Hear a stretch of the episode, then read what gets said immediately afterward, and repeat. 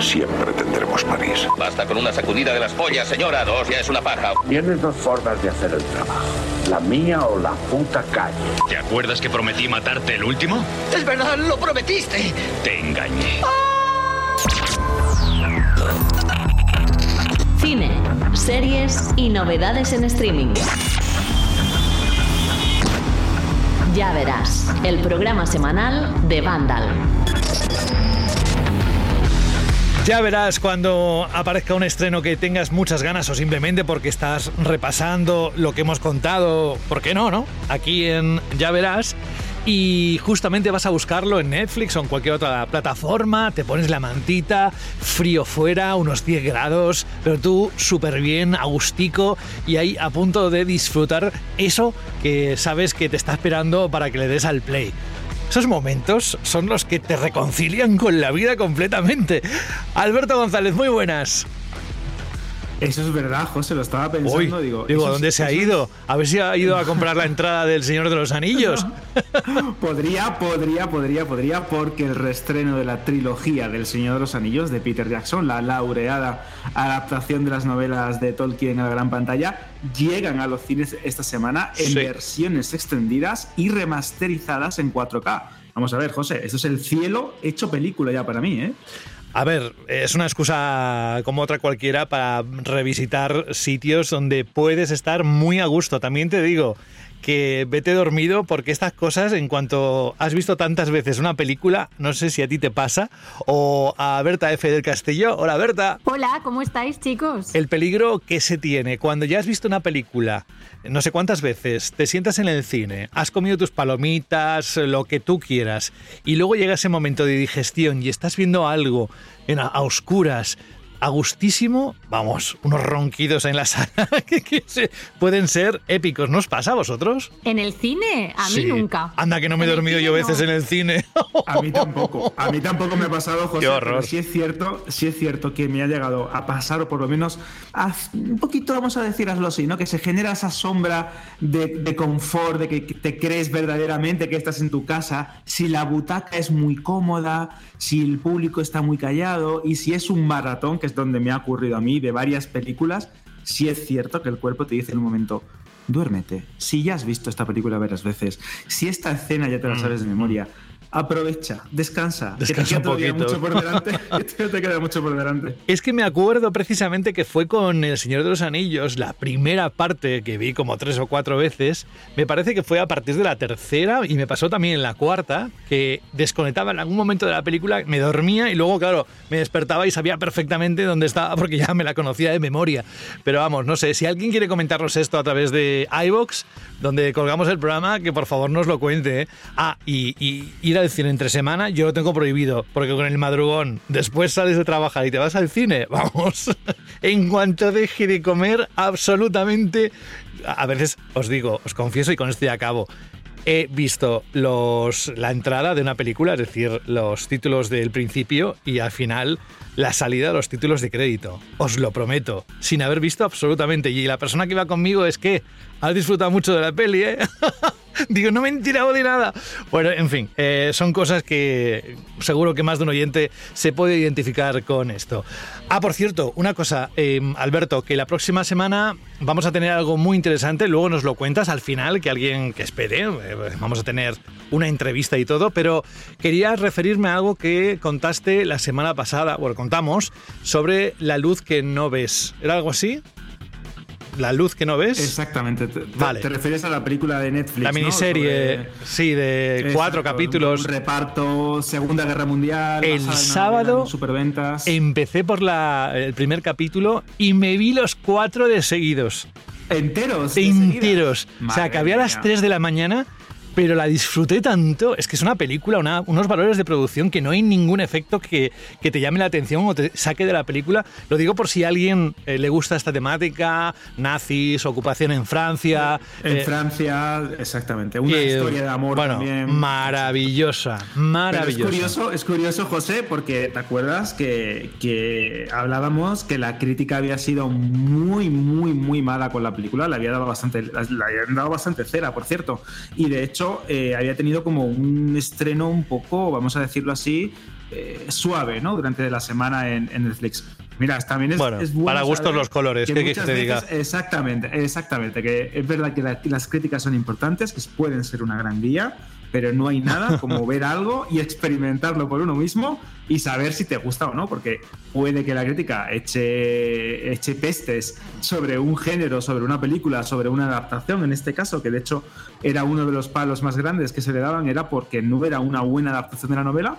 Pero mira, José, si tú has disfrutado, eso ya es, Es bueno lo que me eso llevo. Es lo que te llevas. Y no quiero y no quiero entrar en polémica ni abrir este melón, Berta. Mm, Pero voy a preguntarte ahora cómo estás, pero lo voy a decir así bajito. No soporto Barbie. Quité la película a mitad. Pero Madre oye, ¿cómo mía, estás, José. Berta? ¿Cómo Madre estás? mía, José. ¿Cómo estás? ¿Todo Ese bien? statement, tú, tú lo que tienes es un deseo de morir, Tú ¿no? lo que tienes Esto que es te un- coma el tigre. que te Es coma. un título pues muy bonito para un slasher, ¿eh? Lo- lo- os lo dejo ahí, para los directores de cine y guionistas del futuro. Un deseo de morir, que es lo que tiene José, pues eso. Bueno, Un eh, slasher Está podríamos Sabía que ibas a cancelado, reaccionar así. cancelado en el programa. Bueno, va, vamos a ir directamente a lo que interesa, porque dirá, esto parece sálvame de, de las plataformas de streaming, más que ya verás. Bueno, todo bien, ¿no, Berta? Que a veces eh, nos saltamos esa parte, es muy importante. Sé que Alberto está bien, ¿tú estás bien?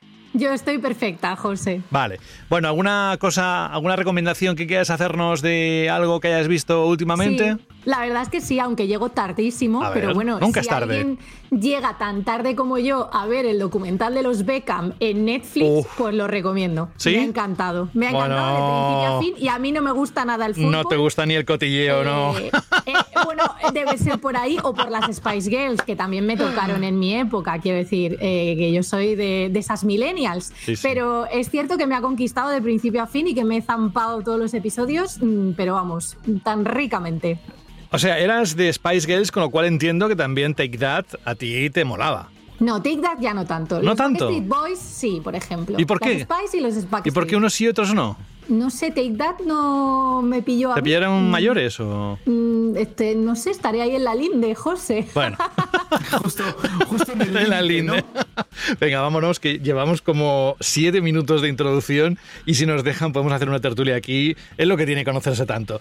Bueno, un abrazo, saludos de José de la Fuente. Este es, ya verás, es el capítulo número 20 de nuestra lista particular y esperamos que estéis ahí a topísimo, es decir, muy atentos y atentas a todo lo que vamos a contar. Empezando por las novedades. Ya verás. Y Netflix. Te decía lo de Tic Tac por esto. Is Robbie Williams. I was the center of the pop culture world.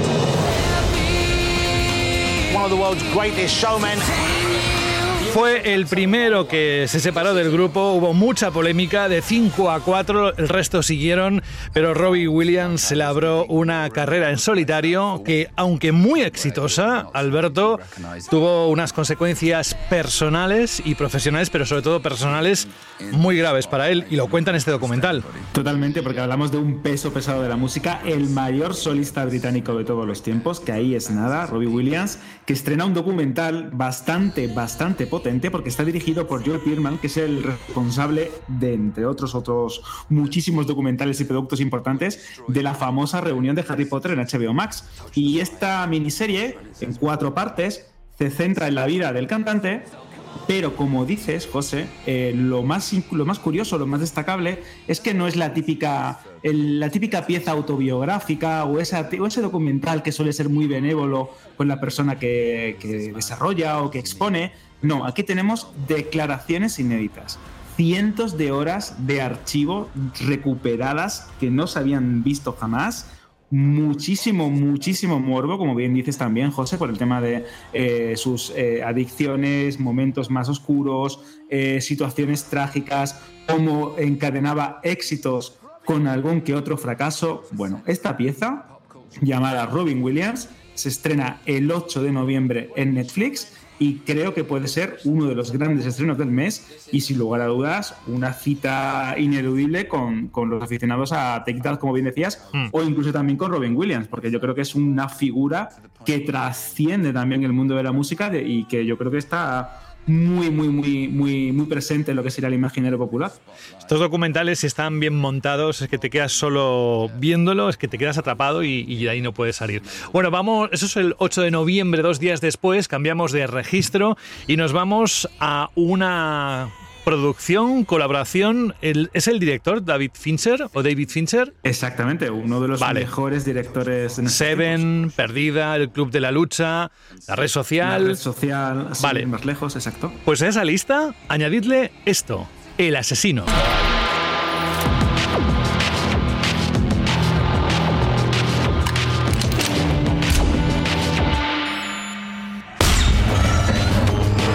¿Y qué es The Killer, el asesino, Alberto? Pues hablamos de la adaptación de una novela gráfica de bastante éxito, que en asociación con Michael Fassbender, que es el gran protagonista de esta historia, que de hecho llevaba mucho tiempo fuera de los focos, pues nos cuenta una historia que, en la que después de un fatídico error, un asesino profesional se enfrenta a sus propios jefes y a sí mismo, a nivel personal, a nivel lo que sería un viaje al interior, en una persecución internacional que según él no es personal.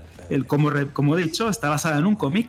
Es cierto que esta película se estrenó en cines hace unas semanas y de hecho también tuvo un preestreno mundial en Venecia donde recibió muy buenas críticas y marca una nueva colaboración de Fincher con Netflix, porque no olvidemos que también, aparte de una serie que no quiero nombrar porque me duele mucho que no se hagan más temporadas, estamos hablando del hombre que nos trajo Mank, esa fabulosa película con Gary Oldman, sobre lo que sería el cómo se hacen las grandes películas de la historia del cine. Es decir, la fórmula de esto que estamos hablando, insistimos, eh, estrena en Netflix el 10 de noviembre, es meter a David Fincher y a Fassbender en una coctelera, agitarlo y sacar este El Asesino. Solo con el tráiler os aseguro que además hacía tiempo que no veía a Fassbender en una, una peli y os Claro, estaba muy- aseguro... muy, apartado. Sí.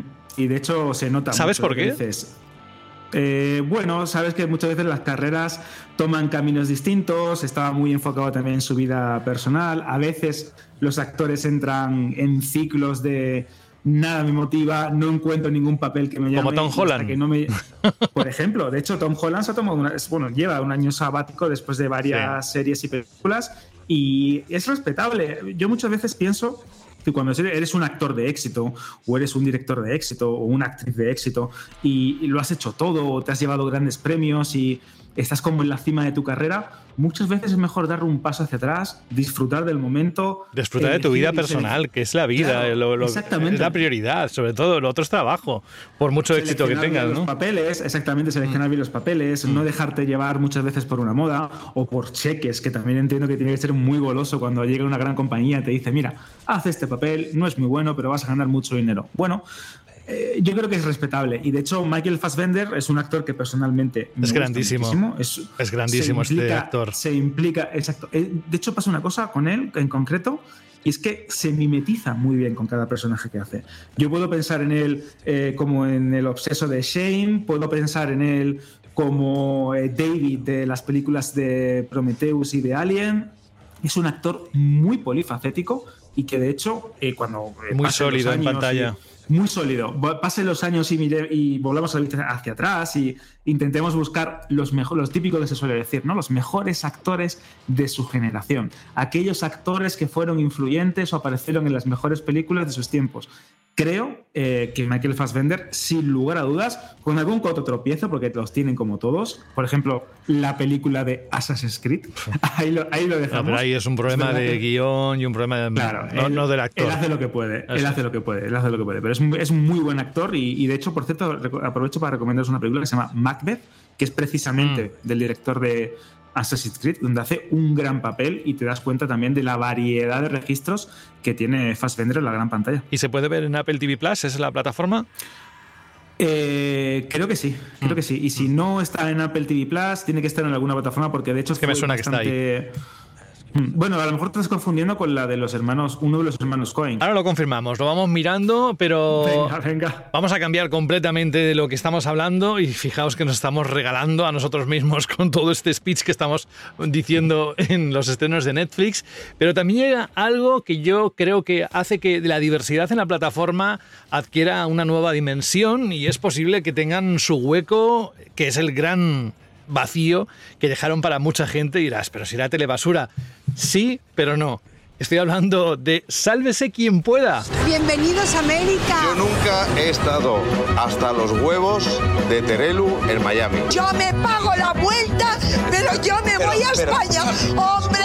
Speaking English, foto, one, two, three, four, allí. Cariño, ahora te doy una botella de gazpacho, tranquila. ¿Qué quieres la receta? No, la receta no te la voy a dar, ¿qué coño te voy a dar la receta? ¡Arranca, Esto es Hay gente que lo está esperando mucho, ¿eh? 10 de noviembre, el mismo día que se estrena El Asesino y nos vamos a una producción completamente distinta. Sí, sí, de hecho, bueno, ya sabemos por, por, por, por todo ese ruido mediático, todo ese ruido que se generó también en redes sociales, que Sálvame ya no existe, el famoso programa de Telecinco ya no existe, pero sus figuras, los integrantes del show más grande de Telecinco durante años, pues buscan reinventarse. Por eso Netflix, tras el cierre del programa de cotilleos y actualidad, ¿no? También más importante de España, decidió producir un documental con Belén Esteban, Tereluz Campos, eh, Kiko Matamoros, Lidia Lozano, Chelo García Cortés, Kiko Hernández, María Patiño y Víctor Sandoval. Básicamente, José, los vengadores de la telerrealidad durante 14 años, en lo que sería, es que es muy fuerte esto, en lo que sería una especie de intento de buscarse la, la vida desde cero, reinventarse en Miami, en México, bueno, en otras partes del mundo, una locura, fiestas, famosos y mucho más en un documental de seis partes, seis partes, ni más ni menos, que se llama Sálvase quien pueda y que llega el día 10 de noviembre a Netflix. Esto yo Pues- creo que o funciona muy bien y se convierte en una auténtica locura. Ahí, Pues- ahí estamos, ¿eh? Si no es un entretenimiento como otro cualquiera, yo levanto la mano, lo voy a ver seguro. Lo voy a ver simplemente porque sé que me desconecta totalmente el cerebro y mira, pues eh, es una forma también de, de- de descansar. Pero vamos, que ahí están las novedades de Netflix. Yo por lo que me ha dicho antes, a nivel cotilleo, supongo que también Berta, el asesino con Fassbender, mm, posiblemente lo va a ver. Lo que no sé si va a ver a Patiño, a Kiko Hernández y toda la troupe. ¿Lo vas a ver? Hombre, por supuesto. Yo creo que esto es como la versión ibérica de las Kardashian, ¿no? Exacto, sí. Yo veo que el Sí, sí, sí, tal rebustillo es kardashiano, entonces estoy completamente on, vaya, o sea, sí, esperando, contando los días. Venga, ponnos- hecho, si esto, sí. perdona José, si esto funciona y le sale bien a Netflix, hay rumores de que está desarrollando series propias para cada uno de los integrantes, programas propios para cada uno de ellos. No sé si todos, pero sí es cierto que los más potentes, los, los nombres más predominantes de, esta, de este universo Sálvame, eh, creo que van a tener un espacio de una manera u otra en Netflix. Pero No bueno, eh, Alberto, yo también te diría, eh, Netflix, por favor, que sea Sálvame por el mundo, que la gracia de estos que se han ido a Miami. Claro. Chiqui, no Bueno, me des una serie. Y los piques. por figura, llévatelos por Llevas- el mundo, llévatelos a Japón. O sea, ¿tú te imaginas, hecho- por favor, te lo digo, a Belén Esteban en Japón? Porque yo ahora lo quiero ver esto. Entonces, Es Netflix. que yo ahora quiero Claro, Quiero desde un programa aquí. como el de Calleja o algo de Exacto, esto por todo esto el mundo, es. pero con Belén Ahí, Esteban, ¿no? Exacto, gracias. Entonces, desde aquí, un llamamiento a Netflix, por favor. no queremos una serie por figura, queremos Eso. que os los llevéis por el mundo. Gracias. Y de vez en cuando, El porque lo poco, lo poco gusta, Alberto, y lo mucho cansa, ¿eh? También te digo. Sí, de hecho, esto hay que tener cuidado porque sí es cierto que, y ya termino, querían las grandes plataformas potenciar su división de programas en directo o programas de telerrealidad, porque son contenidos que son relativamente baratos de producir, se pueden hacer muy rápido, generan mucho engagement de cara al público. Lo vamos a ver, la gran prueba de fuego, no lo olvidemos, va a ser Operación Triunfo en esta nueva edición que se estrena el 20 de noviembre en Prime Video. Si esto sale bien y se abren nuevos caminos aquí en España, porque es verdad que en Estados Unidos hay programas, eh, eventos deportivos, algunos eh, shows se emiten a través de las plataformas, si esto empieza a tener aquí peso y- o, o importancia en España, tened por seguro que podemos llegar a ver programas que se emitan a una hora en concreto, en un día en Sí. concreto, que sean en directo. La y que tele después, lineal. obviamente, Hmm. la tele lineal se reinventa ahora con el mundo del streaming. ¿no? O sea, al final acabamos siempre en el mismo punto. la. Cerramos el círculo, exactamente. Bueno, ¿has dicho para Video? ¿Has dicho para Video? Yo vi esta película ya hace unas semanas, unas cuantas, y os puedo decir que merece y mucho la pena. ¿El bebé está bien? El embarazo de la señora Griffin es sin duda alguna la causa de su insuficiencia cardíaca. ¿Cuál es el tratamiento? No estar embarazada. Hola, soy Jane. ¿Cómo funciona? Ayudamos a las mujeres. A ver, ahí está el doblaje de La Solá. Todo ahí. ¿Cuál de vosotras Que es el personaje de Sigourney Weaver. Solo por eso merece la pena, pero es que la historia está muy bien. Cuéntanos cómo se llama la película. Es el 9 de noviembre cuando se estrena en Prime Video. ¿Y de qué va, Alberto? Pues hablamos de Todas Somos Jane, que es un drama histórico ambientado a finales de los años 60 y que nos cuenta cómo Joy, una ama de casa interpretada por Elizabeth Banks, pues lleva una vida normal con su familia cuando de repente la sociedad norteamericana empieza a cambiar. Se generan ciertas incertidumbres en el horizonte. Joy se queda embarazada sin quererlo y legalmente pues no puede abortar ayudada por una asociación clandestina de mujeres, liderada por el personaje de Sigourney Weaver, tendrá una alternativa que le cambiará la vida. Ya sabéis, todas somos Jane, un drama en, en Prime Video el 9 de noviembre. Y muy bien contado. Aparte de que está Elizabeth Banks, que a mí esta mujer me encanta, fue la, me gusta mucho. la artífice de Pitch Perfect, dando la nota. Luego ya se le fue la castaña cuando hizo la segunda y la tercera parte, pero para mí es una de las pelis que más me he divertido en mucho tiempo. Venga, nos vamos a ver cómo va la carrera por el espacio. Perdimos, o perdieron los norteamericanos la de la Luna, pero la de Marte, Apple TV Plus. Y evidentemente, para toda la humanidad. Los rusos han sido los primeros en pisar la Luna. Es una carrera de tres hacia Marte. No vamos a quedar segundos otra vez. Esa es la intención. Cuéntanos esta cuarta temporada que llega muy fuerte, ¿no? Pues sí, José, sabes que yo soy muy honesto. Es una de mis series preferidas. Un drama de ciencia ficción, de gran diseño de producción, una ucronía, como bien has contado, basada en la carrera espacial de Estados Unidos y la Unión Soviética, que explora precisamente qué habría sucedido si los soviéticos hubiesen llegado a la Luna antes que los norteamericanos. Y, pero bueno, esta serie es que es mucho más que eso, José. Es que es una serie que tiene buenos actores. Joel Kinnaman, Chris Marshall, Guren Smith. Eh, tiene un, un trasfondo precioso, porque ya no solo te está hablando de cómo el ser humano mira hacia el espacio y se expande, pues en este caso por la Luna, en estas temporadas, en la tercera y la cuarta, también por Marte, sino también te habla de cómo la mujer encuentra su espacio dentro de la carrera espacial, de qué manera, más allá de los países y los entes formados por diferentes naciones, las empresas privadas, algo que estamos viendo en nuestro día a día con SpaceX o Blue Origin, empiezan también a sumarse o a ser parte de esta carrera espacial. Bueno, es una gran serie. El 10 de noviembre llega esta cuarta temporada para toda la humanidad. Si no la habéis visto, echadle un vistazo. José sabe que yo soy muy pesado con esta serie, a niveles casi obsesivos, pero de verdad que es una de las experiencias televisivas más bonitas y más completas que podéis ver a día de hoy en streaming. Y el 1 de diciembre, recordemos, simplemente ya lo diremos en su día, en el programa correspondiente de Ya Verás, se estrena la nueva temporada de Slow Horses, que para mí es una también de las piezas, joyas fundamentales de la plataforma. Nos vamos al cine. Venga, hacer cola. ¡Eh! ¡No te cueles! Es igual, si están numeradas, ¿no?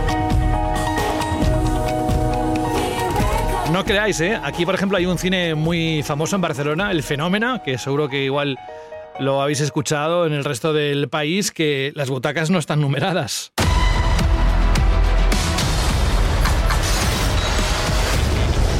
Carol Danvers, la hija pródiga de la Vía Láctea. Nick Furia, mi hombre favorito de un solo ojo.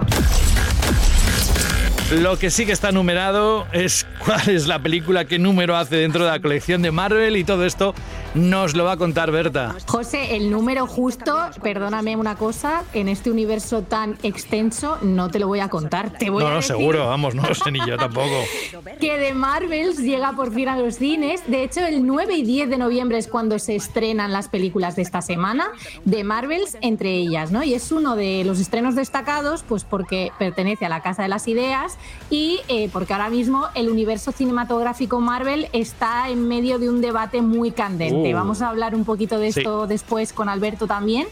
Em, pero bueno, ahora comentar que esta nueva aventura tiene al frente a Brie Larson, Teyona Parris y Iman Belani, que es eh, pues una de las eh, nuevas incorporaciones a este universo. Como, eh, estas son las protagonistas, como os estaba comentando, y está dirigida por Niada Costa. ¿Aterriza en los cines españoles? Pues en medio de esta tormenta que comentaremos después, pero es cierto que, eh, pues con esperanza también de que levante un poquito, mm, pues cómo está el tema del interés en torno al UCM que va flojo. Mm. También se estrena Un Amor. Vamos a escuchar un poquito, José. Venga. Te volverá a inundar todo cada vez que llueva. Las goteras van a ir a más. Yo puedo arreglarte el tejado a cambio de que me dejes entrar en ti un rato. He cogido este trozo porque me llamó tanto la atención que me la dejó. manera de decirlo, ¿eh? Sí, ¿Qué sí, me parece? dejó, me dejó descolocadísimo. ¿Qué es, qué es un amor? Cuidado, pues estamos hablando de un drama español con sabor rural dirigido por Isabel Coixet con Laia Costa y Hugo Silva. Siempre, siempre, esto todavía no lo puedo decir de un amor porque no he tenido el gusto de verla, la tendré que ver en cines como todo el mundo, pero Isabel Coixet es muy recomendable. A mí me gusta mucho como autora esta directora, es decir, tiene como una mm, visión muy personal. Para todos aquellos que aún no hayan disfrutado de ella y no sepan muy bien a qué atenerse, más que irse a ver el tráiler que ayuda de un amor o escucharse, mm, pues yo qué sé, recomendaciones por ahí o leerse la sinopsis, yo os diría que fuerais a ver una película antes de Coiset a plataformas. Y hay una que a mí me encanta y siempre me gusta recomendar que se llama Cosas que nunca te dije, que ahora mismo está en Netflix, Prime Video y Filmin. Así que si hay algún cinéfilo que todavía tiene dudas, no sabe quién es Isabel Coixet, que puede pasar, y dice, ¿cómo? ¿Cómo es esto que dice Berta de que es una mm, cineasta con su propio enfoque, ¿no? Con su visión, con su regustito? Pues vais y lo comprobáis. Y luego al cine, doble sesión. ¿Qué te parece, José? Bueno, en el caso afirmativo de que os guste lo que estás proponiendo, porque si es más de lo mismo no va a ser. Pero me parece una muy buena recomendación. Yo y sé, ayudando, ¿eh, José? Yo Sí, sí, sí, sí, sí. Opciones, todo opciones. Seguimos en producciones españolas y qué más se estrena en el cine. El maestro que prometió el mar. Estoy buscando a mi bisabuelo, Bernardo Ramírez. Todo el país está lleno de fosas. En todas partes se llevan a cabo ejecuciones. Hay gente que es muy, muy fan de, bueno, películas ambientadas en la guerra civil y esta sería una recomendada para ellos, ¿no? Fíjate, José, que me sorprende que digas esto porque me parece a mí que ya hay más público reacio a ver la enésima película sobre la guerra civil, pero oye, está bien, ¿eh? Para todos aquellos Que son fans, café claro, para que cafeteros. disfrutando, exacto, para cafeteros tenemos esta propuesta dirigida por Patricia Font con, una vez más, Laia Costa como estrella principal junto a Enrique Aker. Y lo que viene ahora estoy seguro que Alberto lo va a ver. Debe tener las entradas compradas. O igual no, ¿eh? no lo sé. No. Pero vamos a hablar de lo nuevo de Doraemon. ¡Claro! Te llamarás Q. Q. Tienes que comer. ¿Eres fan, Alberto, de Doraemon? Vamos a ver, de Doraemon soy muy fan. ¿Ves? de Nobita Es que no hay de- nada que no sea y de fan. gigante y de todo. Y encima aquí con un dinosaurio, José. Vamos a ver. ¿cómo Es verdad. Bueno, has estado jugando hace poco con un niño, no sé quién era, que lo ponías en. en- Con mi sobrino. Con tu sobrino. Sí, con mi sobrino. Hombre, había un dinosaurio con una cola, Berta, en la que había unos cuantos muñecos. Digo, debe estar en su salsa. Me Vamos. parto porque esta película es para los más pequeños de la casa y para Alberto, por eso, supuesto. Eso.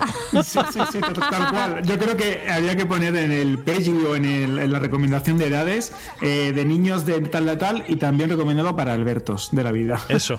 Mira, como te ponen quotes en, la, en Disney, según lo que ha dicho Vandal y tal, pues ponga, que ponga uno Alberto de Vandal. Esto está recomendado para, o el sello de calidad de Alberto de Vandal. Bueno, ¿cómo se llama esta película de animación, Berta? Hablamos de Doraemon, el nuevo dinosaurio de Novita, que es una película, como comentabas, animada, eh, un film japonés basado en el popular personaje que tanto le gusta a Alberto. Así que veo ya en la cola del cine a Alberto y a todos los peques de la casa, lo cual está muy bien.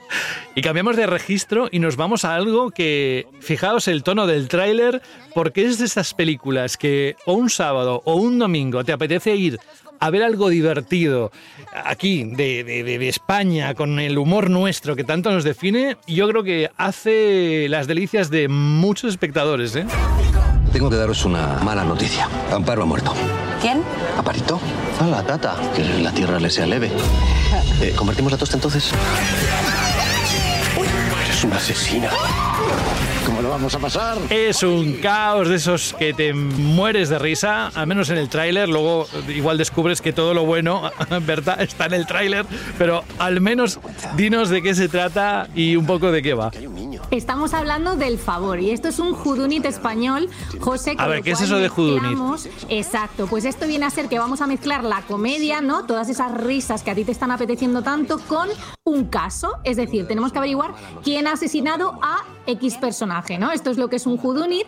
En este caso, esta película está protagonizada por Inma Cuesta y Diego Martín, entre muchos otros actores, porque otra de las características de los judunit es que suelen ser eh, films muy corales y está dirigida por Juana Macías. Pues mira, eh, con Ya también se aprende. Os voy a confesar, voy a ser sincero porque mm, yo no nunca quiero ir de nada. Cuando vi que ponía en el guion Judunit, digo, ya está. Aquí Alberto se le ha juntado el teclado y no se ha dado José, cuenta. ¿Esto es en serio? ¿Esto es en serio? Te lo juro, nunca lo había escuchado. Pero es que espera, Alberto, Nunca lo había yo. escuchado. Espera, ya voy yo. Ya voy yo. es. Escúchame. Más allá de que es muy fuerte, o sea, quiero decir, eh, José, por favor, ¿tú no eres fan de puñales por la espalda? Por sí, ejemplo. pero, yo Pues que- pero es el un término. Ya, pero es que el término no lo conocía.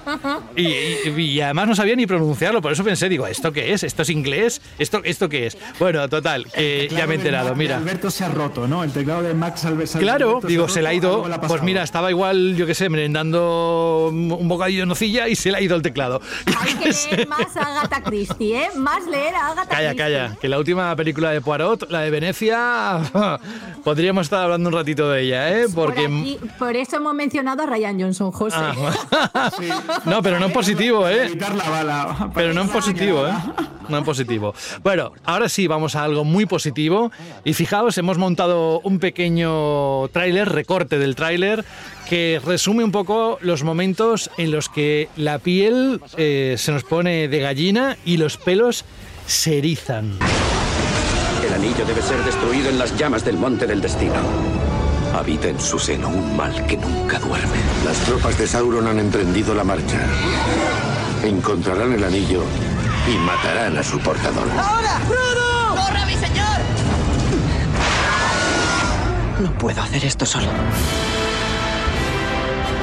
Uf, es Berta entrar a esta sintonía y es que me tienen entregado, pero entregaico, entregaico, ¿eh? Bueno, yo sé de otro que también está muy entregadito, porque eso de que vuelva al cine El Señor de los Anillos, la comunidad del anillo, es algo que sé que Alberto celebra mucho. Vamos, le veo no saliendo del cine en todo el fin de semana, entre Doraemon y El Señor de los Anillos, pues dime tú.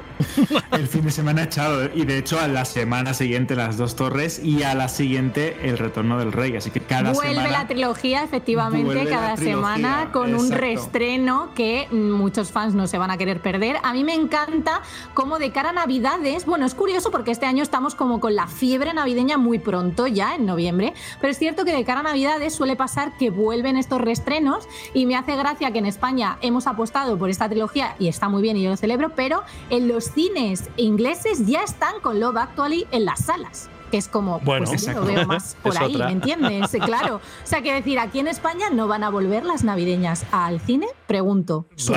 ¿Hace falta? Estaría muy bien un, un Digo, pequeño ciclo, oye, ¿no? Un José. pequeño ciclo. ¿Hace Claro que falta de Claro que verdad? hace falta. ¿Qué Pero si ya tienes es todas las plataformas llenas de... de- de- pero ¿Habéis visto Mira. las portadas que son todas iguales? De Eh, verde y rojo. No, pero, Te voy a decir una pero cosa. películas buenas, películas Escucha, buenas, no, no, las bueno, típicas de... Espera, espera. de- de- Bueno, vamos a ver, vamos a poner orden aquí. Voy a decir dos cosas. La primera. Yo me refiero a películas buenas como Lo Factually, Vale. etcétera, de Holidays. pero Yo Eso sí, algo eso sí. Vale, con, con eso calidad. está exacto. muy bien, pero Lo otro, dos lo otro es cosas. placer culpable.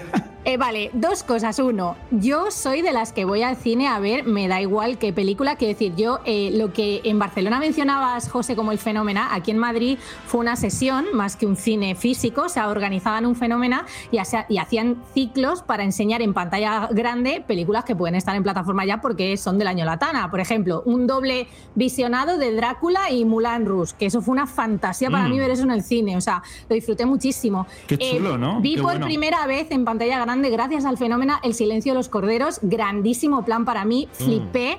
O sea, qué maravilla descubrir esa película en la gran pantalla, aunque no me tocase, entre comillas. Esto por un lado. Y luego, por otro, os habéis metido así, corriendo, con las películas de Navidad del Hallmark Channel, que esto es un género en sí mismo que hay que celebrar, festejar y, vamos, y alabar.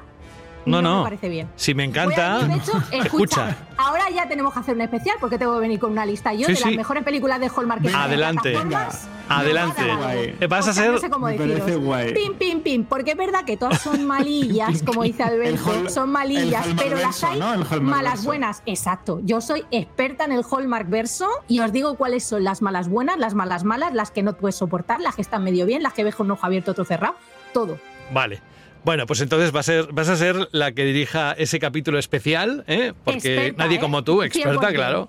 Exacto, Sí. pero eso significa que, que ya verás, está formado por un grupo diverso de gente que tiene distintos gustos. Fijaos, yo lo que he dicho yo de Barbie y lo que acabas de decir tú sobre las películas navideñas. O sea que como nuestro público es muy heterogéneo, también estoy seguro de que unos se identificarán con unos y otros con otros. En cualquier caso, El Señor de los Anillos también es verdad que como se estrenaron en la época navideña, ¿verdad, Alberto? Yo los asocio mucho a Navidad. Claro, llegaban en diciembre, llegaron eh, las navidades del 2001, 2002 y 2003. Y luego, posteriormente, pues es cierto que ha tenido, han tenido varios reestrenos. Eh, las del Hobbit también llegaron en diferentes eh, etapas navideñas. Pero es curioso cómo la trilogía del Señor de los Anillos, después de tantos años, eh, sigue marcando a toda una generación de espectadores. Y en el caso de un restreno, pese a que el último fue en el 2021, si no recuerdo mal, es verdad que en, un, en un formato un poco más extendido, con otras cadenas de cine, porque este de momento creo que solo es exclusivo de Cines Yelmo, es verdad que es algo que atrae al público, que motiva mucho a que los grandes exhibidores se planteen esto de los reestrenos de sagas consolidadas o películas clásicas, pese a que sé que también que hay muchas carteleras que tienen siempre su hueco para programaciones alternativas con clásicos del cine o, o pequeños ciclos. Esto de poder ver un Señor de los Anillos, un Harry Potter, un Star Wars, un Parque Jurásico en pantalla grande, a la máxima calidad, en sus nuevas versiones remasterizadas, es un lujo que creo que mucha gente no es consciente de lo importante que es. Hombre, ojalá un Star Wars, Alberto. Uf, es que a mí me daría la vida. También. Ojalá la trilogía original. Bueno, Pero- mm, plan Ya va definitivo. tocando, ya va plan tocando, definitivo ese, ¿eh? Os digo una no cosa. me extrañaría que Disney lo pensara antes de, de- de reactivar el mundo Pues, por de favor. Star Wars en el cine. Que digo que el- hay un componente social muy importante ahí, que a mí me encantaría poder ver todas estas películas que estáis diciendo, pero acompañado de vosotros y de más gente que se quisiera unir, porque no es, Es lo mismo verlo en casa que ver la reacción ¿no? de, de Claro, la experiencia social Sí. siempre se menosprecia, pero es muy bonita, José. Compartir sí. esas De hecho- experiencias con otros cinéfilos, pues es muy Mm. chulo.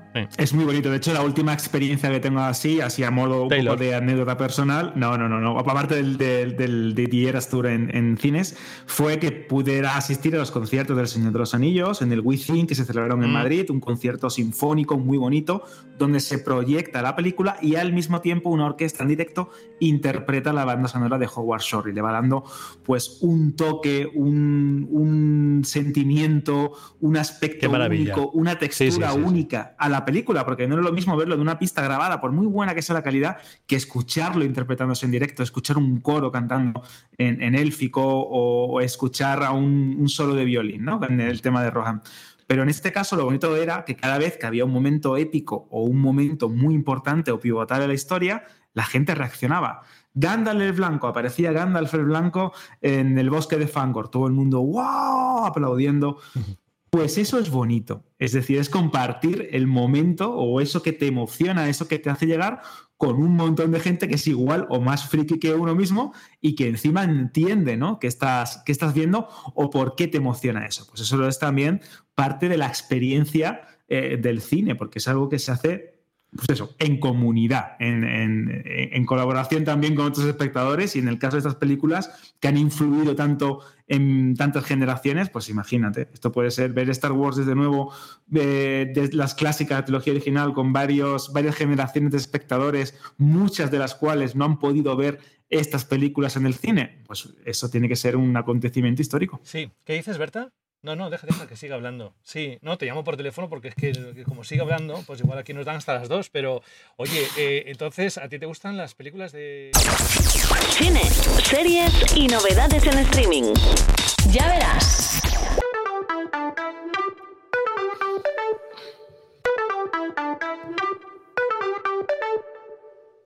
Es que cuando coge carrete, Alberto, cómo le gusta el séptimo arte. Yo eh, es que disfruto tanto viéndote disfrutar.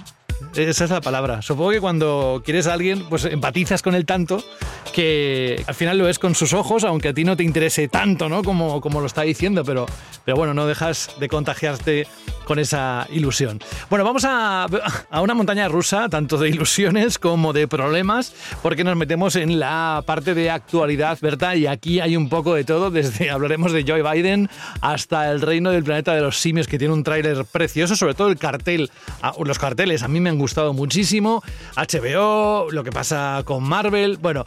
Vamos a ponerle un poquito de orden. Alberto, empezamos por Joe Biden, el presidente, actual presidente de los Estados Unidos, que ve Misión Imposible 7 y se asusta de la IA. A ver qué hay detrás de este titular. esto, esto, parece un titular del Mundo Today, pero no, es cierto.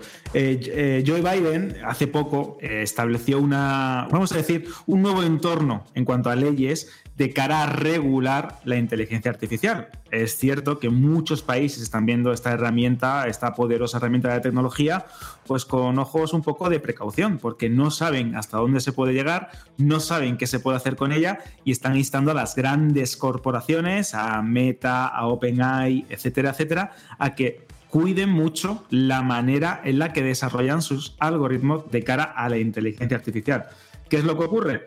Pues que el subjefe de gabinete de la Casa Blanca, Bruce Reed, explicó a la prensa que estaban, pues desarrollando nuevas leyes para controlar la inteligencia artificial y que todo esto vino, o gran parte de este temor reciente del presidente Joe Biden de Estados Unidos, vino porque estuvo viendo la última película de Misión Imposible, donde aparece una inteligencia artificial conocida como la entidad, que, pues eso, manipula a los gobiernos, manipula a las personas y está a punto de generar un nuevo conflicto nuclear a escala global. Esto lo ve el presidente Biden y le da a Yuyu y empieza a promulgar nuevas leyes para controlar la inteligencia artificial. Parece mentira, pero repito, no lo es. De hecho, el portavoz llega a decir, esto y cito textualmente, estaba impresionado y alarmado tras ver imágenes falsas de IA de sí mismo, los típicos montajes que se pueden hacer con algunas herramientas. Y dice, si no le preocupaba lo que podría salir mal con la IA antes de ver esta película, tuvo todos los motivos del mundo para preocuparse tras verla. Así que, ¿cómo te queda, José? Imagínate que el destino del mundo va en función de la película que ve el presidente de la democracia más importante e influyente de nuestro planeta. Es muy fuerte esto también. Entiendo que es más marketing que otra cosa, porque ya sabe desde hace tiempo lo que significa la IA y cómo tiene que estar regulada, porque es uno de los temas candentes que están encima de las mesas de los organismos más competentes e importantes a nivel de regulación de leyes de todo el mundo. O sea que, eh, que lo vea a través de la película de Tom Cruise, bueno, pues mira, mm, mm, no, no sé hasta qué punto es titular para llamar la atención o realmente hay detrás eh, una agitación ¿no? en su conciencia de lo que puede llegar. Pero bueno, en cualquier Me encanta, caso. José, que menciones el marketing porque, fíjate, mm, ya sabemos que Misión Imposible eh, no le ha ido muy bien, ¿no? La última entrega en la taquilla y a lo mejor es que querían pegarle el último empujoncito. Ahora que sabemos. En digital, exactamente. Eh, claro, y espérate, ahora que sabemos, Alberto, que esto es un dato que tú ya conocerás, pero bueno, por si acaso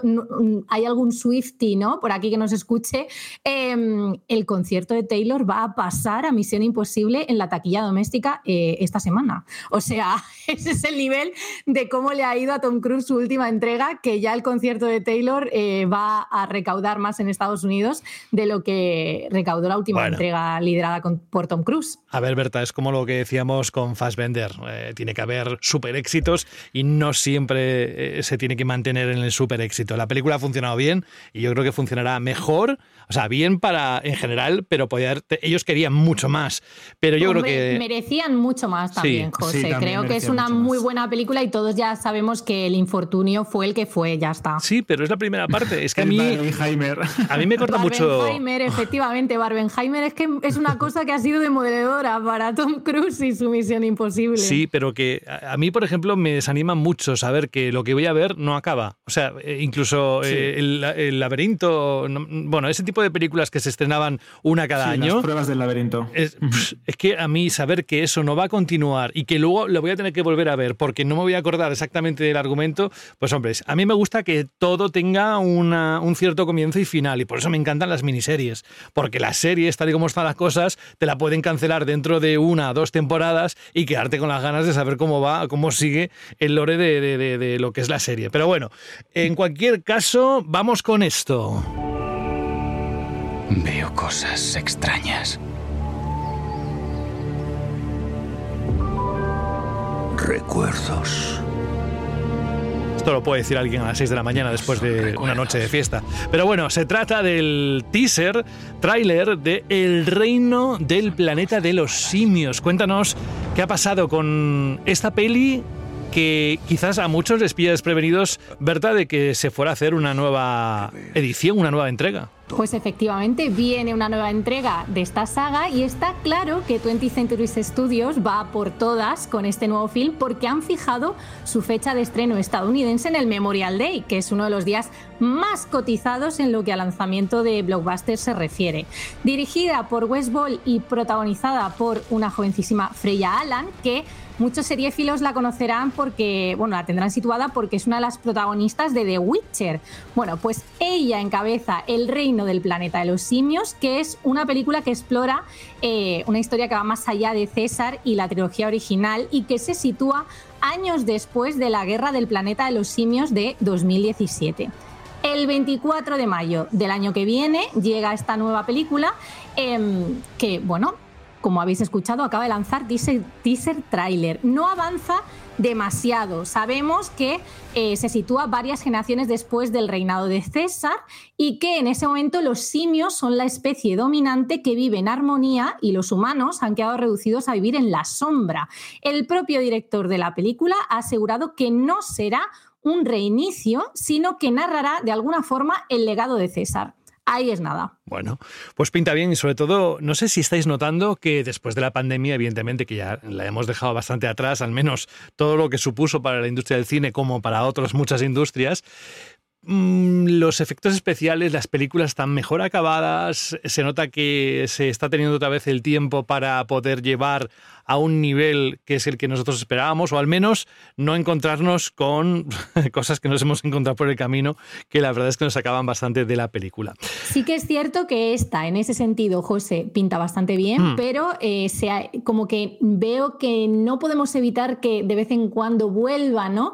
a renacer el debate en torno a que eh, las imágenes generadas por ordenador ya no tienen el mimo que tenían hace años cuando se inició esta tendencia y de nuevo se hace viral Davy Jones, que es uno de los villanos de Piratas del Caribe, por su detalle y lo fantásticamente que aguanta tantos años después. Pero es cierto que el teaser trailer de esta nueva entrega del Planeta de los Simios pinta bastante bien y ya sabemos que tiene muchísimo apoyo de eh, imagen generada por ordenador. Gracias, Berta. Vamos rápidamente con otros titulares. Los dos próximos están centrados en HBO. Por un lado, algo vergonzoso y que al final ha sido reconocido por la misma HBO, por sus directivos, y es que piden perdón por las cuentas falsas creadas para acosar a los críticos que se ponían evidentemente, a valorar sus producciones. Y luego vamos con una ronda de estrenos y retrasos que nos contará Berta. Pero vamos con lo de las cuentas falsas. Es que no hay por dónde cogerlo, Alberto. Bueno, esto, es una vergüenza. Esto salió a la luz hace unos días, que había una demanda de un antiguo directivo de, HBO que se quejaba que había sido despedido pues, por cuestiones de género, de creencias, etc. Resulta que en las diferentes pruebas que se ofrecieron a los jueces para que valoraran el caso de despido improcedente por temas eh, en tema judicial, se dieron cuenta que una de las pruebas, y esto lo filtró la revista Rolling Stone, hablaba que la propia HBO, a través de Casey Blois, que es el máximo responsable de HBO y Max, eh, invitaba a que se crearan cuentas falsas para acosar a los críticos que precisamente no valoraban del todo bien los productos de la plataforma. Claro, esto parecía un poco rocambolesco. Esto existe de verdad. Un directivo de una plataforma importante instando a los demás a que se creen cuentas para trolear y acosar a los críticos que ponen a parir tu serie. Bueno, pues ver, efectivamente. bullying, esto existe. acoso, hay un montón de términos legales detrás de eso, ¿eh? Eh, Claro, esto es verdad que el propio Casey Blois, que ha reconocido que esto se hizo, le intenta quitar un poco de importancia afirmando que apenas fueron unas cuantas cuentas, que no fueron demasiados mensajes, que fueron eh, campañas o tweets muy esporádicos a lo largo del tiempo, los años 2020, 2021 y alguno en 2022, pero que ya han cambiado por completo la manera de relacionarse con los críticos. Es decir, antes, si no te gustaba una serie de HBO en Estados Unidos o en cualquier parte del mundo, podía llegar una cuenta falsa y criticarte, decir, pues la serie es muy buena. Y resulta que detrás de esa cuenta estaba HBO intentando hacer parecer que era un usuario o alguien totalmente ajeno a la compañía. Bueno, pues ahora Casey Blois ha, afirmado que sí que esto existe, que pide perdón y que la manera que tienen ahora de contactar con aquellas críticas o con aquellos críticos que no terminan de, de darle una buena puntuación a una serie o una película o que no valoran el contenido como ellos creen, pues se ponen en contacto, dialogan con ellos y eh, piden más información, como una comunicación mucho más sana y obviamente menos tóxica que esta. Porque sí es cierto que eh, creo que es un movimiento un tanto feo, porque según comentaban también algunos medios estadounidenses, ya no es solo acosar al crítico, sino que estas cuentas falsas o cuentas de títeres que eran usadas por diferentes miembros de la compañía, también se podían usar para intentar moldear la opinión en el espectador. Es decir, una persona dice que esta serie es muy buena, una persona dice que este eh, producto es muy bueno y a lo mejor te dejas llevar porque crees que son un usuario anónimo que está dando su opinión de forma sincera en Internet y resulta que tienes a un gigante como Warner detrás.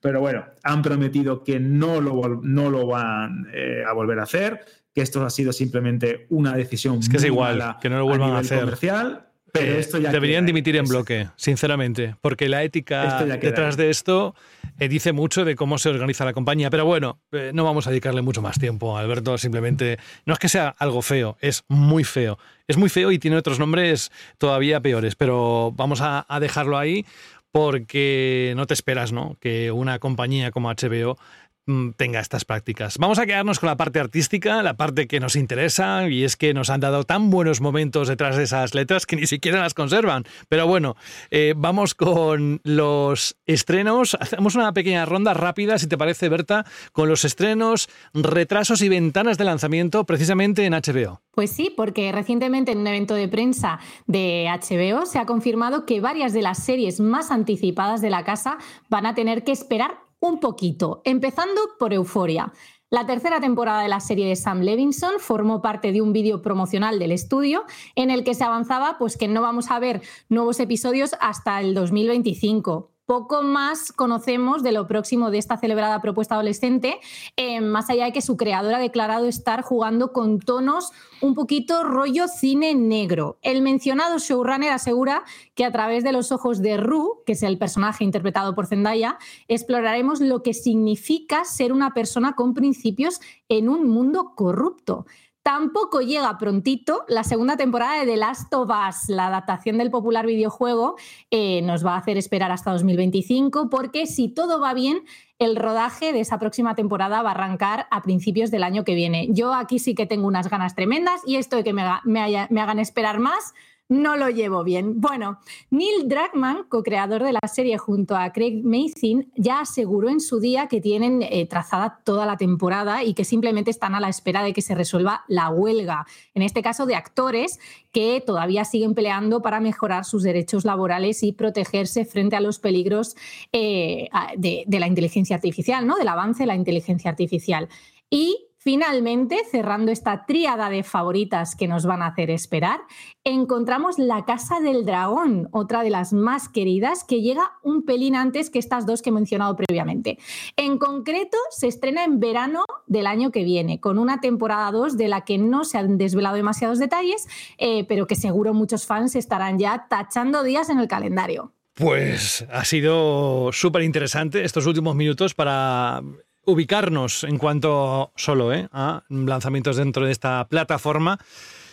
Os mantendremos informados de cualquier cambio que haya. Si no, a través del podcast, evidentemente, mm, pues una vez más os lo decimos, Vandal Random es la sección de Vandal donde tenéis todo este contenido y mucho más. Vamos con la última, antes de entrar con la situación de Marvel. Alberto, Disney compra Hulu y eso tiene un significado inmediato. ¿Cuál es? Pues sí, porque Bob Iger, que es el consejero delegado de Disney, eh, tiene un plan. Ha anunciado que va a comprar la parte que pertenecía a Comcast de Hulu que hablamos, eh, cuando hablamos de Comcast, eh, no es una, una, herramienta para poder ver la televisión en la tele o así, rollo, para poder compartir de tu móvil lo que estás viendo. No, no, no. Porque esa es con R, esa es Chromecast. Exactamente. Estamos hablando de Comcast, que es el mayor Vamos, un caramelito por ese chiste tan malo. es muy fran, ¿no? Un, chiste muy fran, nuestro compañero de banda al radio. Pues hablamos del mayor proveedor de cable de Estados Unidos unidos y una de las plataformas, en el caso de Hulu, más importantes de todos. Es decir, es una auténtica locura. Pues bueno, Disney ha comprado eh, la parte que le correspondía a esta plataforma, el 33%, por un valor de, agarraros bien, 8.600 millones de dólares. Es decir, Disney se ha gastado más del doble de lo que pagó por Star Wars y Marvel es una auténtica barbaridad de dinero. Vamos a intentar poner un poquito más de contexto. ¿Por qué os digo esto? Cuando compró Disney y Marvel lo hizo por valor de 2.800 millones de dólares de aquellos. Y cuando compró eh, Lucasfilm lo hizo por valor de 4.000 millones de dólares en el año 2012. Vale, cuando eh, finalice esta adquisición, que está prevista para el 1 de diciembre aproximadamente, estaremos hablando de que Disney es poseedora de una nueva plataforma que tiene una audiencia de casi 50 millones de personas. Y ya no solo eso, sino de un contenido muy goloso, algunos de ellos, eh, hablamos de nombres como DeVear, etcétera, muy importante, que puede ayudar a aumentar lo que sería el armario o el catálogo de una plataforma que ya de por sí tiene las grandes licencias o los grandes productos que todos consumimos a través de Disney Plus.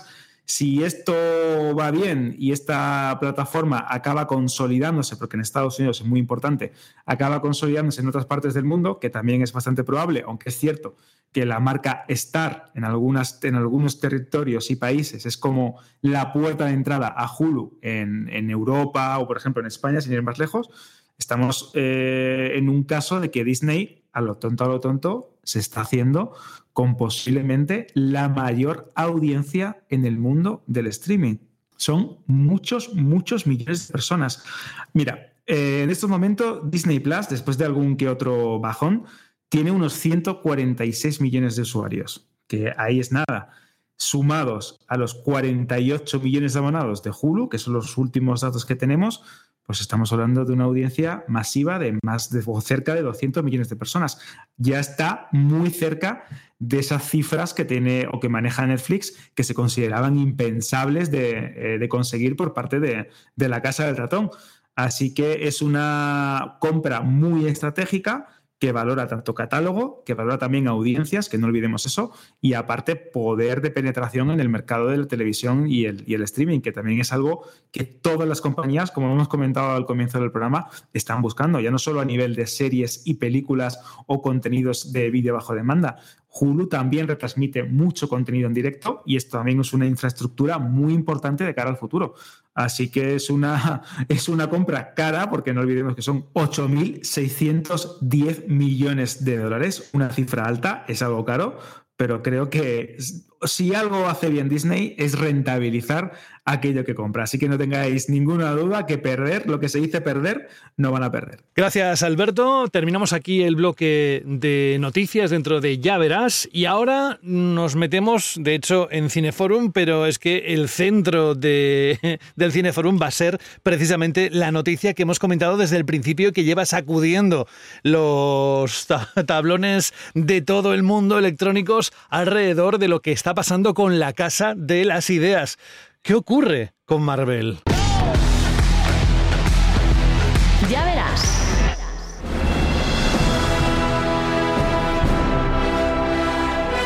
Ahora podríamos decir aquello de Marvel está sumida en el caos.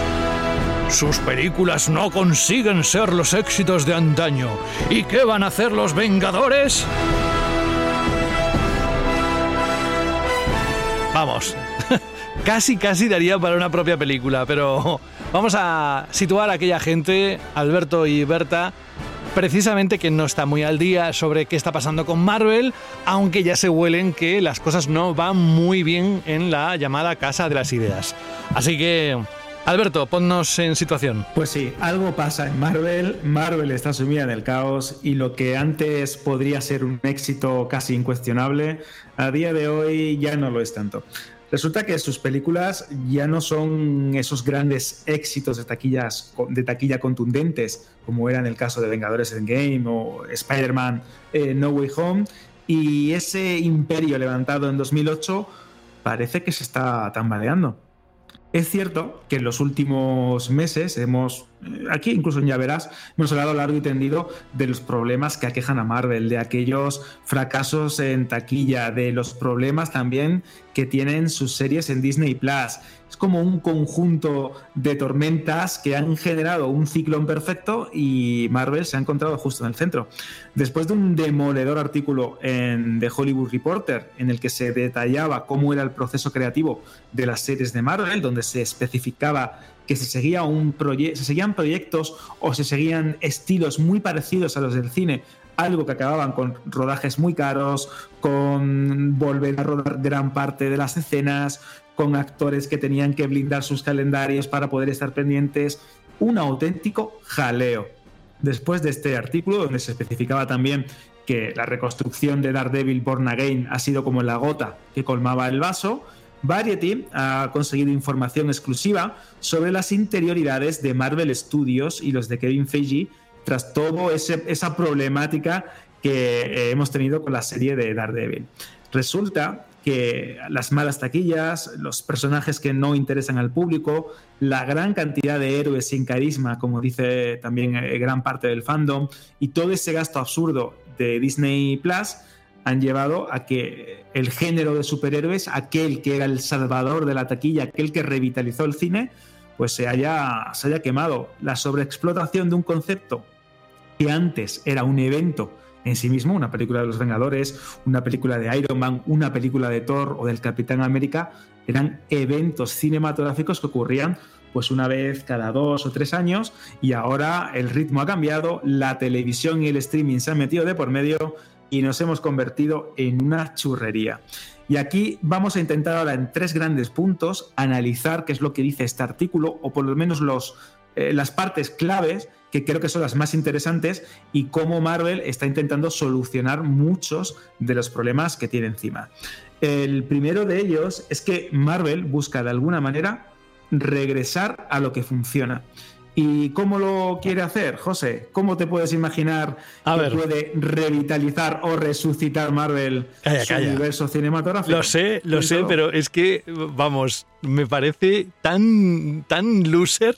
Tan obvio, ¿verdad? O tan obvio, ¿no? Que parece que es incluso broma. Sí, pero bueno, a ver, estaban siguiendo una línea que era la, la historia, ¿no? O sea, tenían que seguir por ahí. Y lo que pasa es que cuando ya te has hecho a la idea de todo, toda la escena canónica que te queda después de que haya pasado todas las películas, dices, ¿en serio vais a dar para atrás? ¿Y cómo vais a justificar esto y esto? Bueno, dilo tú, cuéntalo. Pues precisamente eso, tirando de las viejas glorias de los grandes actores y actrices que formaron los Vengadores, es decir, Tony Stark y su Iron Man, Chris Evans y su Capitán América, Scarlett Johansson y su viuda negra, etcétera, etcétera. Es verdad que seguimos con Chris Hemsworth siendo Thor, con Ojo de Halcón también está ahí Jeremy Renner y, lo, y Bruce Banner, que es nuestro querido eh, Mark Ruffalo, también sigue ahí. Pero bueno, quieren traer las tres grandes figuras de los Vengadores de nuevo al universo Marvel. Hay que destacar que esto es simplemente una aproximación que se llegó a plantear y a poner encima de la mesa en un retiro que suelen hacer los directivos de Marvel en Palm Springs en septiembre y en el que estaba Kevin Feige presente. En esos días, en, septiembre, se debatieron, se presentaron un montón de ideas y se abordaron también soluciones a los problemas más inminentes, porque sí, no olvidemos que esto de traer los, a los Vengadores eh, es algo que a lo mejor, José, eh, podría pasar más tarde o más temprano. No olvidemos también que en los cómics, esto de traer eh, a los héroes más poderosos de la Tierra cada vez que mueren es algo habitual. En los tebeos puede morir el Capitán América tras Civil War y a los pocos, pocos meses o pocos años regresar otra vez Steve Rogers. Esto también puede funcionar en el cine si se hace bien y se apuesta de una manera inteligente por un pretexto argumental. Pero claro, cuando tú te esfuerzas en crear un universo, en crear unos herederos y basas no, gran parte, como es tú que bien has dicho, José, es lo que te iba a decir, es que son muy, justificarlo son muy potentes. es muy feo. Vamos a ver, hay otra cosa que hay que tener en cuenta y es que da la sensación un poco con este mm, bache que se está topando Marvel de que el espectador simplemente ya no tiene paciencia ninguna para esperar al desarrollo de los personajes, porque Eso más allá, hombre, más allá, Alberto, de que nos guste más o menos lo que se esté haciendo con ciertas nuevas figuras del UCM, lo que es evidente es que no podemos eh, como condensar 10 años de desarrollo de lo que fueron los Vengadores, ¿no? Y de lo que mm, se convirtieron a lo largo de todo ese recorrido, no podemos condensarlo en tres años. Entonces, Claro. En tres años no podemos tener un relevo generacional. Vamos a ver. Claro. De hecho, a mí esto me frustra mucho porque me da pena, sinceramente, porque creo que hay muchos personajes que se estaban planteando muy bien, pero que simplemente necesitan aire que respirar y un tiempo para desarrollarse. A mí, por ejemplo, me encantó Ojo de Halcón, me encantó Kate también. Bishop. Kate Bishop me parecía un relevo generacional fantástico. ¿Qué pasa? Que no ha habido más margen, no se ha desarrollado más, no hemos continuado. Yo qué sé, se me ocurren muchos más ejemplos. Y Elena, por ejemplo, la hermana de Natasha. Eh, este personaje interpretado por Florence Pugh me parece fantástico, un absoluto 10 que mm, nos estamos perdiendo. Estamos escuchando el teclado de Alberto porque está tomando nota de todo lo que estás diciendo. Total, he dicho, madre mía, ¿qué está buscando Alberto? ¿Qué está pasando? Me está dando ideas para nuevos, para nuevos artículos. Lo del relevo generacional es muy cierto, pero, Pero es también que- tenemos que tener en cuenta que la fase 4 y la fase 5 de Marvel han sido un auténtico caos de planificación. Han sido un Esto caos de planificación, pero también yo creo, Alberto, de que no saber qué quiero realmente y de tener varios frentes Claro, abiertos sin es el por uno definitivamente, porque, por ¿Qué quiero quiero contar? Exactamente, Claro, ¿qué quiero y- contar? ¿Y en ¿Cómo qué lo quiero tono? contar? Cuidado, ¿en qué tono? Porque ahora me llama mucho la atención que se han vuelto locos y están encantadísimos con el tono de Echo. Han lanzado el tráiler de Echo hace muy poquitos días. Eh. Hay muchos fans que han reaccionado muy positivamente y al hilo de esto nos enteramos, o sea, nos cae de repente la noticia de que Marvel ha decidido que va a crear un sello específico para sus productos con este tono. Es decir, Sí, van a crear 18, Marvel exacto. Spotlight para desarrollar proyectos más independientes y adultos dentro del UCM. Pero vamos a ver, Mari Carmen, ¿qué queréis? ¿Qué es lo Claro. que queréis? Porque es que Es- todo a la vez no se puede hacer. O estás apostando por una nueva generación de Vengadores que ese tono no tiene nada que ver con Echo, porque no tiene nada que ver con Echo, o vas por el otro camino o defines ambas, pero lo dejas un poquito más claro, porque Echo, recordemos, se presentó dentro de Ojo de Halcón, que si quieres os recuerdo el tono de Ojo de Halcón. ¿Vale? Una película navideña, literal. Exacto, Es- no tenía nada que, ver con Daredevil. Entonces, vamos a ver, aclararse Pero- y trazar unas líneas un poquito más firmes, ¿no? Sí, pero el problema también de, de Marvel es eh, la incapacidad, y también esto es claro, de tener, como también eh, ha apuntado Jorge, eh, José, perdón, eh, héroes que sean capaces de rivalizar en carisma o por lo menos soportar el mismo nivel de, de iconicidad que tenían los, eh, los fundadores originales. Totalmente de acuerdo, Es cierto, pero eso se construye. Claro, eso, eso es a fuego lento, uno. chup No chup. siempre, no siempre, Bueno, no siempre. no siempre, pero a veces ayuda, ¿eh? No bueno, siempre. Loki decir, tiene, ejemplo, tiene carisma, y- pero en parte Claro. es que ya le conocíamos. Tom Hiddleston, entonces- claro, por ejemplo, Tom Hiddleston podríamos considerar que incluso es de la primera jornada, porque de hecho lo es. Y han pasado muchos años y lo conocemos. Y es uno de los más importantes. Y de hecho, en la crítica que hicimos aquí de la segunda temporada lo remarcaba. Si queréis darle continuidad, y nunca mejor dicho, hablando de una serie con variaciones temporales, hay que darle protagonismo a Tom Hiddleston. No lo puedes eh, relegar a una serie en Disney Plus, que por cierto, Totalmente de acuerdo. está teniendo menos peso, ¿no? En cuanto Está teniendo Pero- una recepción Mm. muy fría por parte de la audiencia y lo Sí, cual me da pena porque creo que es fantástica, tanto Está- la primera está- temporada es muy buena. como lo que llevamos de, visto de la Están segunda. muy quemados, pero por ejemplo tienes a grandes actrices y grandes actores como Benedict Cumberbatch y como Elizabeth Olsen que Muy te fuerte, pueden, cierto. que te pueden mantener y en esto esto sí que me dolió. Y vas y confirmas que te has cargado el personaje. Ibas a comentar ellos- esto, Alberto. Es que esto me parece tremendo. Ellos dos te pueden mantener todo el universo cinematográfico porque sus personajes, tanto dentro como fuera de la pantalla, tanto en el TV o como en el cine o en las series, son muy importantes, muy poderosos. Y ahora que estás jugando con esto de los multiversos, con estos de las realidades paralelas, de las variantes, tienes a dos grandes figuras y no las aprovechas. Yo no soy nadie para enmendarle la plana a una Marvel Studios ni a un Kevin Feige y sus planes quinquenales de, de- de planificación, pero también hay que tener en cuenta que cuando tienes muchos problemas y se te van acumulando una y otra vez siempre los mismos, mala recepción de taquilla, problemas con los personajes, quizás haya algún problema a la hora de conceptualizar qué es lo que tiene que tener luz verde o qué es lo que tiene que continuar y qué no. Por ejemplo, también hemos visto en este mismo artículo que la película de Blade con Mahershala Ali eh, casi se va al garete precisamente por una serie de reescrituras absurdas que llevaron al propio protagonista a decir que abandonaba el proyecto, que estaba cansado, que en un- en uno de los guiones, esto me parece también sangrante, era el cuarto protagonista, porque había un trío de cazadores de vampiros que tenían más presencia que tu propio héroe en la pantalla. Eso no tiene ningún sentido, Es de que no verdad. tiene sentido. Y es de no saber qué, quere- o sea, qué queremos contar. Exactamente. ¿Qué quieres contar? ¿Qué ¿Cómo quieres lo quieres contar? contar? ¿Y a quién te quieres dirigir? Porque ahora que estamos hablando de un universo adulto, es cierto que las series de Netflix de Marvel funcionaron muy bien, porque aparte de intentar tener algo distinto a lo que estábamos viendo en el cine, eran urbanas, eran apegadas a la calle, Y intentaban estaban contar muy algo cuidadas, distinto. Alberto. Era- eran impresionantes. Mm. Jessica, Jessica Jones es una de las mejores series de Marvel, posiblemente con el mejor villano que jamás he visto en una, en una serie de televisión de Marvel.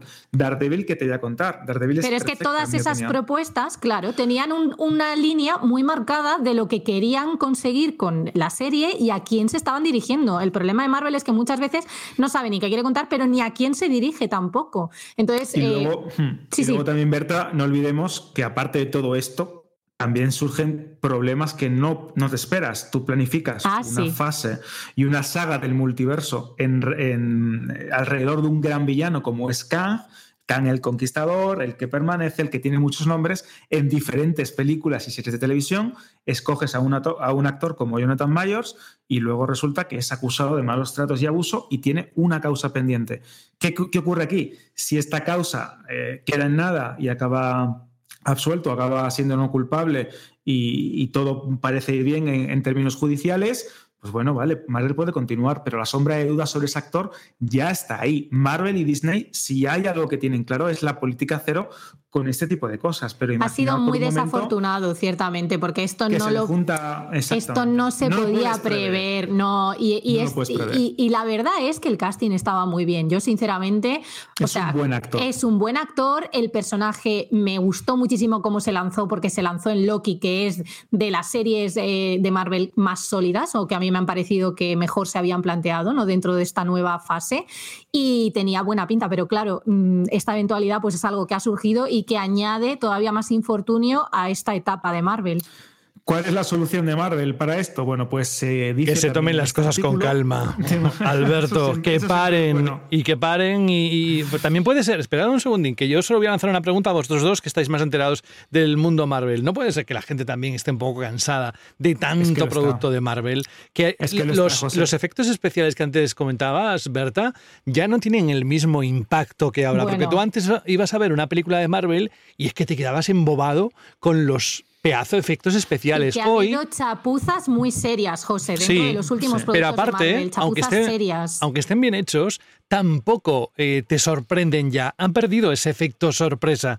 Y creo que si no es una buena historia o algo que te haga reír o que, o que lo puedas ver cómodamente, es que es de una saturación tan grande que dices, bueno, es que es sacar producto por producto y encima, además, como estáis diciendo, si no saben cuál es el rumbo, a, a qué se dirigen y a quién se dirigen, ostras. Es que también, José, el agotamiento del género de superhéroes es algo que existe, es algo real, es, es comprobable, Se es ha trazable. explotado mucho en los últimos Exacto. 3, 4 Lo hemos, años. visto, lo hemos visto tanto con DC, lo estamos viendo ahora con Marvel, y es normal. De hecho, el propio Kevin Feige llegó a decir que iban a, a intentar reducir un poco el ritmo y que se planteaban cambiar según qué cosas a la manera de, de- de enfocar las películas como estaban haciendo, de dos o tres películas al año, más dos o tres series. Eso es insostenible, sobre todo cuando algunas de ellas son importantes a nivel argumental y son piezas clave de cara a entender qué ocurre en una película, en una serie del futuro. Es un, es un caos, es algo muy confuso.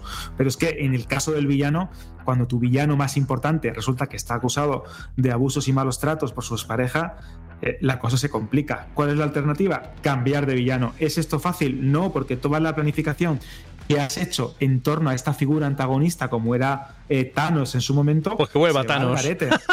Pero No, escúchame, es que ya no solo fácil. eso, Alberto, la gente, quiero decir, los espectadores ya se perdían con el tema de los multiversos, ya es una cuestión que no es sencilla y el acceso es pues el que es. si encima ahora cambiamos toda la estructura y quitamos a Kang y ponemos otro personaje, o sea, yo no quiero ni pensarlo. Es complicado, pero bueno, hay, hay un, tienen una oportunidad, una bala de, plata, una bala de, oro, porque de hecho, eh, hablando de multiversos, hablando de que se acercan los Cuatro Fantásticos, dirigida por John Watts, una de las películas más esperadas del universo Marvel, el retorno de la primera familia de América a lo que sería el, MCU. Es cierto que tienes la, la oportunidad de presentar al Doctor Doom, a Víctor Von Muerte. Esto si ocurre, te da la puerta para que juegues también con los multiversos, juegues con las encarnaciones de Khan. De hecho, en algunos cómics también están relacionados eh, el jefe o el jefe del estado de Latveria y el conquistador. Vamos a ver cómo lo plantean, pero pueden reconducir esto. Vamos a ver, yo creo que en este momento Marvel se encuentra en la peor hora de su historia, con fracasos como el de Atman y la avispa, con situaciones complicadas como la de Loki en Disney Plus, con series que no han convencido a la crítica, como Invasión Secreta, con algunas películas que te dan un destello de genialidad, como Guardianes de la Galaxia Volumen 3, pero es que ahora las perspectivas eh, a corto plazo con The Marvels son muy, muy negativas. La película ha sido un caos en el rodaje. Ha sido un caos Costa y exacto, Nia Da el Costa, proyecto cuando eso. estaba montando. Es que es no ayuda que esto. cuente esto tampoco, te diré, Alberto. Claro. Ha tenido que desdecirse porque ha generado todavía más incertidumbre en torno a su película. Y esto es lamentable porque una de las claves de que los, de las últimas películas de Marvel, no entre comillas, que han tenido más éxito o menos fracaso, es el- Exacto.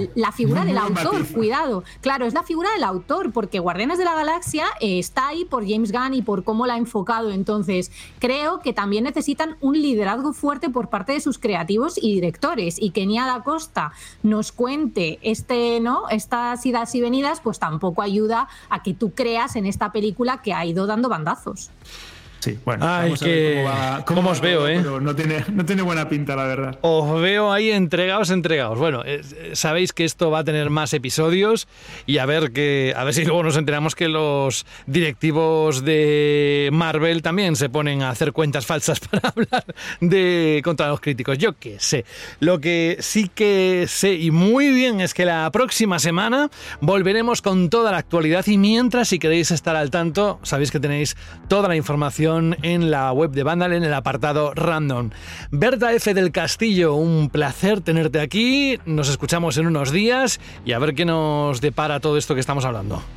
Nos escuchamos y recomendamos más cosas, claro Eso, que sí. películas de Navidad, por ejemplo. Venga. Eh, por ejemplo, claro. Gracias, Berta. Y Alberto, nada que la próxima semana, así en 10 segundos, tenemos entrevista, ¿no? Pues sí, tenemos una entrevista muy potente de un actor protagonista de una, de, una de las Uh. series del momento. No voy a decir nada más, eh, para que no se tuerza, porque yo soy muy. un poco de tocar madera, ya sabes. Estoy Mm. ahí con los dedicos ahí. Manolo tiene. Pero bueno. Bueno, Alberto. Creo que va a ser muy, va a ser muy interesante y de hecho viene un programa bastante cargaditos. Y nunca se sabe, a lo mejor también hay alguna que otra sorpresilla ahí debajo de la manta, ya verás. Venga, un abrazo y hasta la próxima semana. Hasta la semana que viene, un fuerte abrazo. Adiós. Y saludos de José de la Fuente. Nos escuchamos en unos días aquí en Ya Verás. Contamos con todos vosotros ¿eh? y vosotras. Adiós.